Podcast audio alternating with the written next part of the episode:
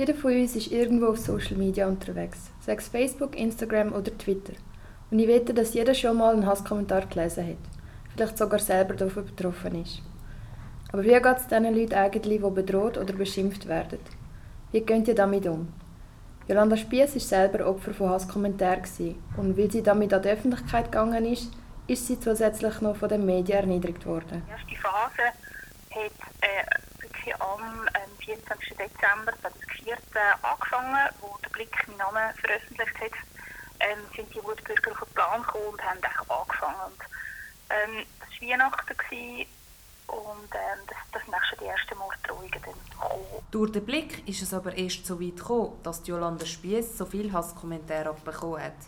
Das hat schlussendlich dazu geführt, dass Jolanda Spiess den Blick verklagt hat, weil sie sich ihrer Persönlichkeit verletzt gefühlt hat. Das Gericht hat die Anklage von der Jolanda Spiess teilweise gut geheissen, weil ihre Intimsphäre vom Blick verletzt worden ist. Sie hat eine Genugtuung im Wert von 20.000 Franken bekommen. Aber wie geht der Blick selber mit Hasskommentaren um? Der Jano Ströhler ist Teamleiter beim Blick und kennt sich mit dem Thema bestens aus. Wir haben pro Tag rund 2000 Kommentare, die reinkommen. Im Schnitt kann man sagen, dass äh, rund zwei Drittel freigeschaltet werden. Was aber nicht heisst, dass die 33% nur Hasskommentare sind. Es sind auch Kommentare, die nicht den Etiketten vom Blick entsprechen. Sätze, die zum Beispiel auf Schweizerdeutsch anstatt auf Hochdeutsch äh, geschrieben sind und dann werden die auch nicht freigeschaltet. Wir haben also keine genaue Statistik, wie viele effektive Hasskommentare wir haben. Verständlich. Für eine Statistik wäre der ganze Aufwand wahrscheinlich auch viel zu gross. Was der Janusz Ströhler uns aber erzählen kann, was für Themen ziehen die Hasskommentare vor allem an? Themen wie äh, Frauen in der Politik oder mhm. Frauen in, in Führungspositionen, ähm, genauso wie das äh, Thema Islam oder auch Judentum, wo dann zum Teil so Kommentare triggert, wo überhaupt nicht gehen. Für so einen Kommentar, der grenzwertig ist, haben wir auch gerade ein paar Beispiele von Facebook. Alle Asylheime anzünden. Gebt doch dieses Pack frei zur Schussabgabe. Ein toter Albaner ist ein guter Albaner auf dem Meer draußen drauf schießen und alle absaufen lassen. Ein Grund mehr, dieses verdammte Muselpack wie räudige Hunde abzuknallen. Bei 20 Minuten und Facebook werden die Kommentare in der Regel durch das Programm gescannt. Aber nicht immer werden Hasskommentare auch wirklich erkannt. Darum macht das der Blick manuell. Alle Kommentare werden manuell angeschaut. Wir haben 13 Kommentarmoderatorinnen und Moderatoren, die aus ganz unterschiedlichen Lebensbereichen kommen, damit man ein möglichst diverses Team hat, das die Kommentare auch anschaut und beurteilt. Jeder Kommentar wird, wird durchgelesen, ähm, auch im Kontext der anderen Kommentare, auch auf, auf mögliche Inhalte, äh, wo wir Nachzug, Nachzugartikel könnten dazu machen, äh, überprüft und dann freigeschaltet oder gelöscht. Was passiert dann bei ganz extremen Kommentaren, wie zum Beispiel bei Gewaltaufrufen? Rechtlich gesehen sind wir natürlich für, für strafbare Aussagen auf unserer Webseite äh, haftbar oder mitverantwortlich und darum werden diese Kommentare gelöscht. Mhm. Aber die Leute werden nicht angezeigt? Nein, nicht direkt. Das wäre äh, einerseits äh, ein sehr grosser Aufwand und andererseits, wenn jetzt irgendwie Drohung, eine konkrete Drohung irgendwie reinkommen, dann würde man sicher reagieren, ist aber bis jetzt nicht der Fall gewesen. Das ist der Janusz Ströhler, Teamleiter vom Blick gewesen. Das Fazit ist, Hasskommentare werden beim Blick gar nicht erst freigeschaltet.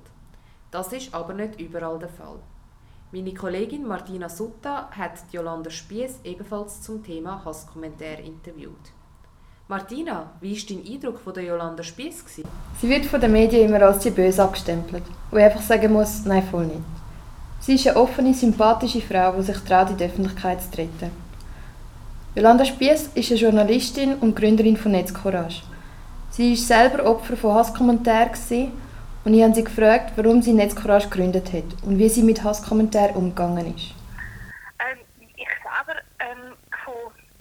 extremem Internethass betroffen war und einfach damals keine ähm, Ansprechpersonen gefunden habe mir wäre es wichtig dass ich über den Hass reden den ich erlebt habe. Und mir wäre es wichtig gewesen, hat mir irgendetwas gesagt, was ich machen dagegen. Ähm, das hat es damals noch nicht gegeben und darum habe ich dann gefunden, ich denke, ähm, wo ich einigermaßen so ein über den Berg wieder war, und ich wieder haben mögen, ich habe eine posttraumatische Belastungsstörung und so weiter vorgetragen von dem, der ganzen Hetzjagd, ähm, als ich dann aber wieder haben mögen, habe ich den Verein gegründet und tue jetzt eigentlich ähm, den Leuten helfen, die das gleiche erleben wie ich damals. Das war die Motivation. Gewesen. Können Sie sich noch an den ersten Kommentare erinnern, die Sie bekommen haben? Sprich, was war das Krasseste, was Sie über sich lesen mussten? Gesagten Kommentar kann ich mich nicht erinnern. Einfach so die erste Phase hat äh, wirklich am äh, 24. Dezember 2014 angefangen, wo der Blick meinen Namen veröffentlicht hat. Ähm, sind die Wutbürger auf den Plan gekommen und haben angefangen. Und, ähm, das war Weihnachten gewesen, und ähm, das, das sind auch schon die ersten Morddrohungen gekommen. Und auch ähm, vor allem immer so die, die sexuell motivierten Vergewaltigungsandrohungen oder auch Herabwürdigungen, wo einfach immer, immer mit der sexuellen Komponente drin. Das ist so ein das, was mich am meisten immer belastet hat. Und ähm, ich denke, dass das, dass das Frauen belastet und Frauen potenziell zum Rückzug zwingt oder sollte mhm. zwingen. Das ist eigentlich die Idee. Und darum ist es mir so wichtig, dass ich, dass ich kann unterstützen kann, dass die Frauen sich eben nicht zurückziehen. Und was denken Sie, was sind mehr so Leute derartige Botschaften online stellen? Ähm, das ist äh, aus meiner, also ich, ist aus Perspektive einfach, ich glaube, das ist ein Ventil. Ähm, die sozialen Medien äh, geben denen Leute, die wollen hassen, eine Möglichkeit, eine gebige Möglichkeit, ohne grossen Aufwand. Sie müssen also nicht mehr irgendwie ins Dorf beißen, am Stammtisch, sondern sie können in eine, geschlossene Hassgruppe und dort reinkotzen und ähm, auch, auch irgendwie eben ihrem Wut, ihren wutfreien Lauf lassen und, und können sogar einen Applaus dafür von zum Teil Hunderten von Leuten. Das ist eine sehr bequeme Art zum Hassen, äh, komfortabel eigentlich für die Wutbürger. Und ähm, der Grund ist auch, die, ihnen ist oftmals nicht bewusst, dass es jetzt halt ähm, online die gleichen Regeln gibt wie offline. Für die, für die gerade älteren Wutbürger ist äh, Internet oftmals noch so Neuland. Und sie denken, man darf das einfach. Und jetzt mein, mein Job ist es, ein denen klar zu machen, dass wir da auch Strafbarkeiten haben. Und das ist auch schon ein bisschen gelungen. Also der Hass ist jetzt auch schon ein bisschen zurückgegangen wieder in der Schweiz. Dann kann man eben schon sagen, dass das frustrierte Wutbürger sind oftmals, also in den Fällen, die mich betreffen oder wo, wo die ähm, meistens junge Frauen betreffen, die ich so betreue, äh, sind das schon so ein die, die älteren Herren, die Wutbürger. Es gibt auch andere natürlich, es gibt auch junge Leute, die, die hetzen, aber es ist wie so, das ist wie so ein anders. Das sind ähm, vielleicht eher Problemfälle, die vielleicht mal eine Therapie brauchten. Ähm, jetzt in den Fällen, die ich vor allem jetzt da sehe, sind vor allem einfach die, ja, die älteren Leute, die irgendwie so ihren Frust wollen, ablassen auf eine gäbige Art und Weise. Und was denken Sie, was haben so Leute für einen politischen Hintergrund einmal?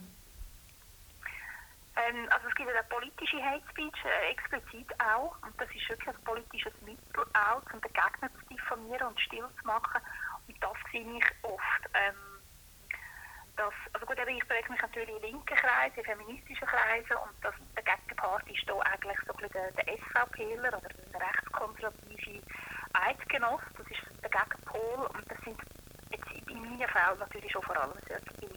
Ähm, ich will nicht sagen, dass es nur rechte Wutbürger gibt, es gibt auch linke, ähm, aber bei den Linken ist es vielleicht eher so, dass die vielleicht mal auf die Straße gehen, das Polizeiauto anzünden oder mit einem schwarzen Block mitlaufen. Ähm, bei den Rechten ist es wie so, entweder zündet ein Asylheim an oder, oder hetzen irgendwie online gegen Migranten und gegen Frauen vor allem, wo auch fühlen sich alle ein bisschen, also in meinem Fall, vielleicht von diesen Frauen, die neuerdings auch eine Stimme haben, gerade auf den sozialen Medien, haben Frauen eine gleichwertige Stimme wie Männer. Das ist in den klassischen Medien ja nicht so. Also klassische Medien werden immer noch Männer bevorzugt und als Experten eigentlich äh, befragt ähm, viel mehr als Frauen und in den sozialen Medien ist es ausgeglichen. Und die Typen, die, die Typen, die Mühe haben mit den Frauen, eben, die fühlen sich Wohlfühlzone ein bisschen bedrängt. Und das ist wahrscheinlich der Grund, warum sie so hemmungslos ähm, sich immer wieder neue Frauen suchen, also sie haben erniedrigen. Und was raten Sie den Betroffenen? Wie soll man mit so Hasskommentaren denn umgehen? Ähm, es ist ähm, wichtig, dass man das äh, einen Screenshot macht. Also technisch gesehen ist das einfach das Wichtigste, Screenshot und wenn möglich einen Link dazu speichern, dass nachher die Polizei ähm, auch etwas hat, wenn man es anzeigen. Und sonst muss man einfach schauen, wie man kann Psychohygiene machen kann, was einem gut tut. Es gibt nicht ein Patentrezept, es gibt nicht eine Anleitung, wo man einfach kann befolgen kann. Es ist für jede Person anders wieder. Ähm, es kommt darauf an, ist die Person äh, eine Person der Öffentlichkeit oder ist eine normale, äh, eine, eine zurückgezogen lebende Person, die irgendwie nicht groß Konfrontation sucht. Ähm, es kommt eigentlich immer darauf an, wenn es irgendwie Politikerin betroffen ist, muss man immer schauen,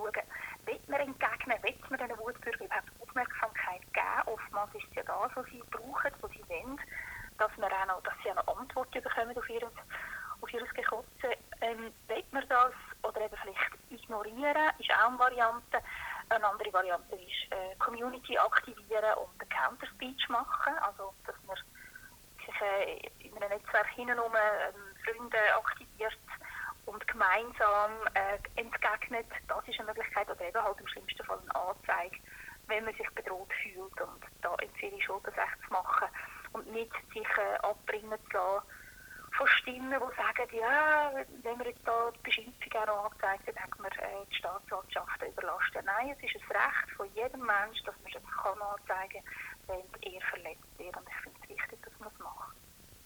Okay. Außer man hat die Möglichkeit, mit Tätern noch irgendwie eben die Konfrontation, also die Sache zu klären, das gibt es ja auch immer. Also, da mache ich eine, eine gute Erfahrung, dass ich auf Täter zugehe und in meinen Reden erledigt sich oftmals eigentlich. Ich schreibe schon lange nicht mehr so viele Anzeigen wie auch Danke an Jolanda Spies für das persönliche Interview. Wenn auch du schon Erfahrungen hast müssen machen mit Hasskommentaren, dann schau doch auf die Seite netzcourage.ch. Dort kann man dir helfen und zeigen, wie du mit Hasskommentaren zu Gang kommst. Das sind Martina Sutta und Elem Pollard von der Saal.